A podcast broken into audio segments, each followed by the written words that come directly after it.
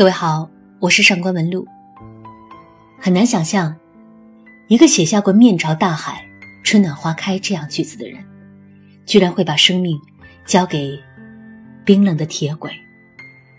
一九八九年三月，孩子在山海关以卧轨的方式结束了生命。后来有人说，在那首诗里，他除了写下了“面朝大海，春暖花开”。还写下了那句幸福的闪电。也许对于每一个心思敏感的人来说，幸福都像闪电一样转瞬即逝，因为他们也许不知在哪一个瞬间，就会被降临的细雨和黑夜触及伤感。下面这首诗是孩子最为人所熟知的一首，因为他曾经。被作为一首充满阳光色彩的诗选入了语文教材，但是孩子的离开，却给这首诗蒙上了一层灰色，所以我想，它有必要再被重读一次。面朝大海，春暖花开。从明天起，做一个幸福的人。喂马，劈柴，周游世界。从明天起，关心粮食和蔬菜。我有一所房子，面朝大海，春暖花开。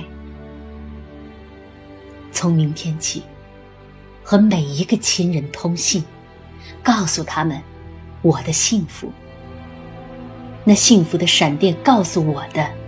我将告诉每一个人，给每一条河、每一座山取一个温暖的名字。陌生人，我也为你祝福。愿你有一个灿烂的前程，愿你有情人终成眷属，愿你在尘世获得幸福。我只愿面朝大海，春暖花开。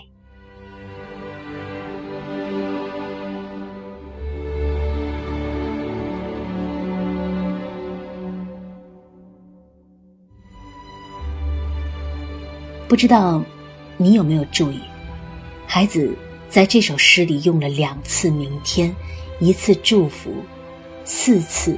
院子，这大概就可以解释为什么这首诗是灰色的。因为我们寄希望于明天的，都是我们今天所不拥有的；而我们所用来祝愿的，更是那些珍惜的、难以获得的东西，比如灿烂的前程，比如有情人终成眷属，在尘世获得幸福。孩子在今天不曾拥有，在未来也不再有机会获得。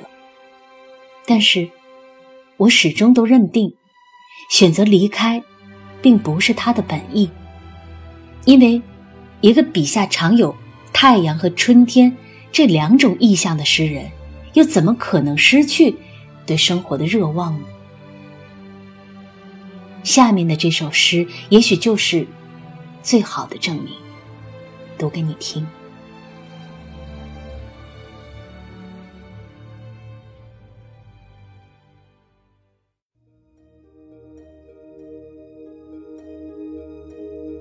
活在珍贵的人间，活在这珍贵的人间，太阳强烈，水波温柔，一层层白云覆盖着我。踩在青草上，感到自己是彻底干净的黑土块，活在这珍贵的人间。泥土高见，扑打面颊。活在这珍贵的人间，人类和植物一样幸福，爱情和雨水。一样幸福。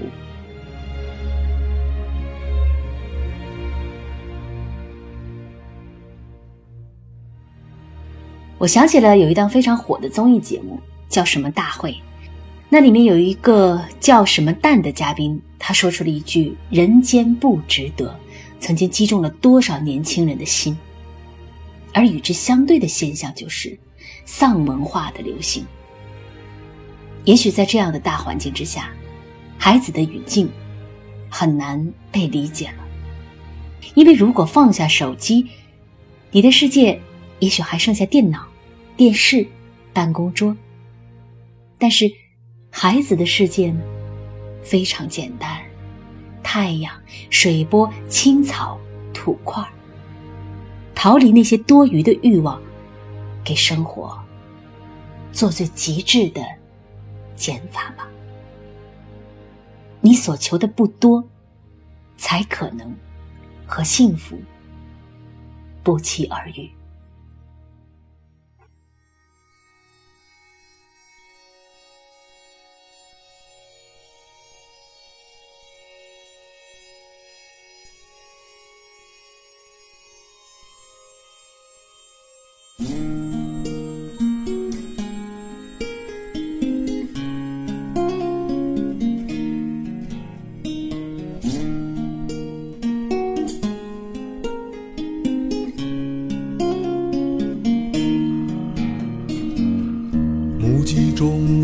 死亡的草原上，野花一片。远在远方的风，比远方更远。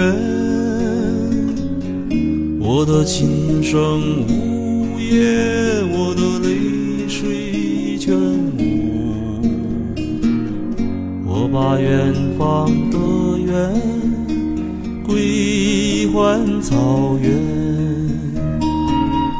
一个叫木头，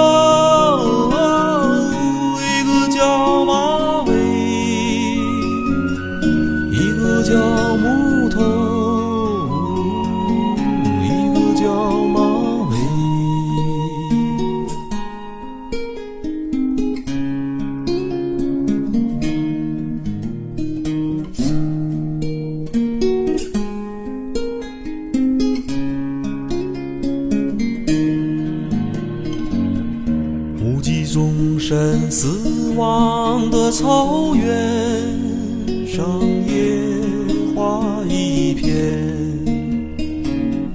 远在远方的风，比远方更远。我的琴声呜咽，我的泪水全无。我把远方的远。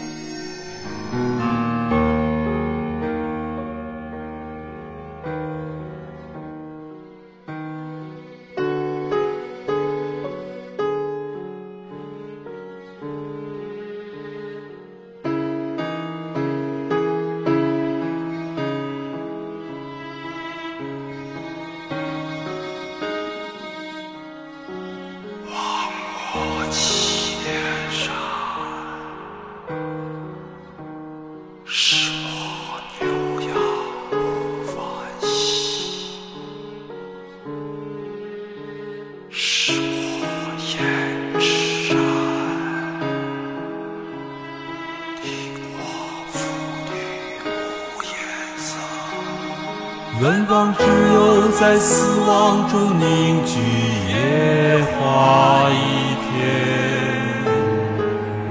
明月如今高悬在草原，映照千年的岁月。我的琴声无言，我的泪水全无，只身打马。草原，